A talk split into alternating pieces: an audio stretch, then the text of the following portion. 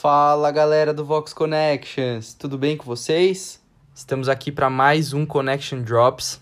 Aqui quem fala é o João West e eu tô aqui para conversar, trocar uma ideia com vocês rapidamente e trazer alguns pontos de maneira mais prática sobre a vontade de Deus de nós frutificarmos, nós, filhos de Deus, frutificarmos.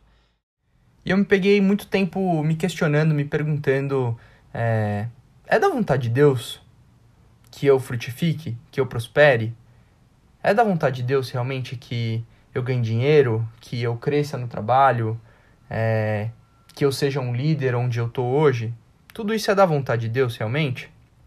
E eu já te adianto a resposta que sim, tudo, tudo isso é da vontade de Deus. Deus quer tudo isso. Mas para isso a gente tem que fazer a nossa parte também. Por isso, não tem lugar melhor para procurar resposta do que na Bíblia, que é a palavra de Deus. Em Eclesiastes 11, no versículo 4, diz: O agricultor que espera condições de tempo perfeitas nunca semeia. Se ele fica observando cada nuvem, não colhe. Trazendo mais para a nossa realidade, para o nosso dia a dia, o que, que Salomão está querendo dizer através desse texto? Ele está dizendo para a gente que não tem tempo perfeito. Não tem tempo perfeito para a gente fazer as coisas. Muitas das nossas decisões a gente tem que tomar hoje. Não adianta a gente ficar prorrogando para amanhã. Ah, amanhã vai ser um dia melhor. Ah, amanhã vai acontecer tal coisa. Amanhã o fulano vai poder me ajudar. Amanhã é, vai ser um, um dia que eu vou ter mais tempo para fazer isso. A gente precisa parar de arrumar pretexto.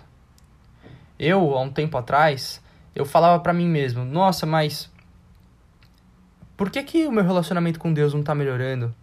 Ou por que que Deus não tá falando é, comigo do jeito que eu queria que ele estivesse falando? Sabe? Primeiro que às vezes nem sempre Deus fala do jeito que a gente quer.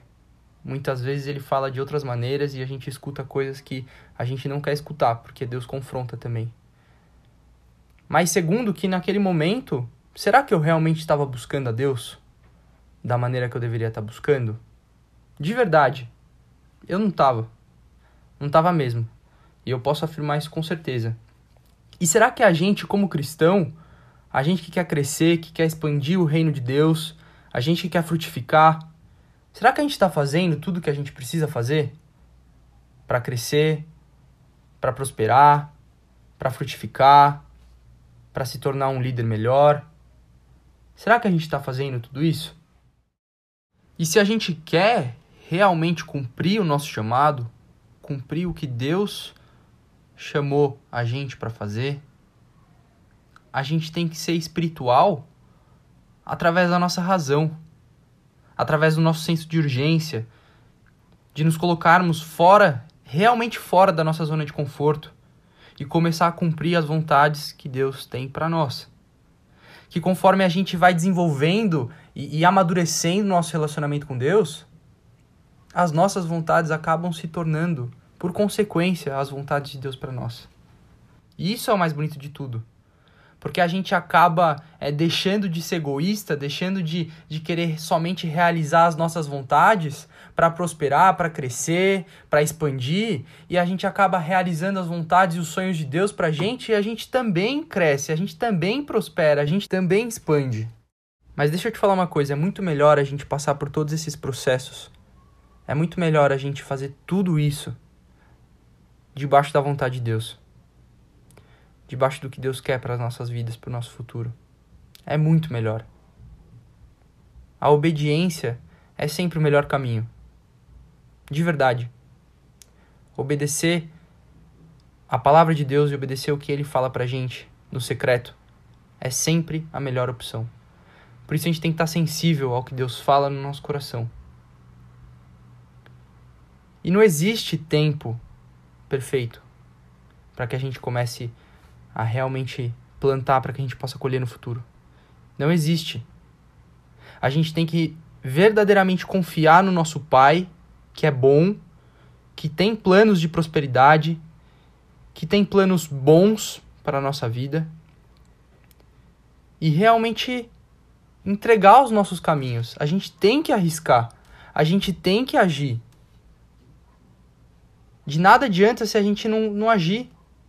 Tem que ter ação. Então, para que a gente possa buscar frutificar durante o nosso dia a dia, eu te convido, como dizem Eclesiastes, a jogar o seu pão sobre as águas e confiar, e confiar no nosso Deus, no nosso Pai, que vai haver um retorno. E quando eu digo retorno, não digo financeiro, pode ser também, mas eu digo espiritual, emocional, algo vai acontecer na sua vida, com certeza. Mas para isso a gente tem que fazer a nossa parte. A gente tem que ser fiel com o que ele tem colocado nas nossas mãos. E com certeza a gente vai ver o agir de Deus na nossa vida. E a gente vai ver o quanto a gente pode frutificar e o quanto Deus quer que a gente frutifique. Eu espero que esse Drops possa ter edificado sua vida e que durante essa semana a gente possa juntos entender a verdade de que Deus realmente quer que a gente frutifique. Que Deus abençoe vocês. Até o próximo Drops da semana que vem. Um abraço.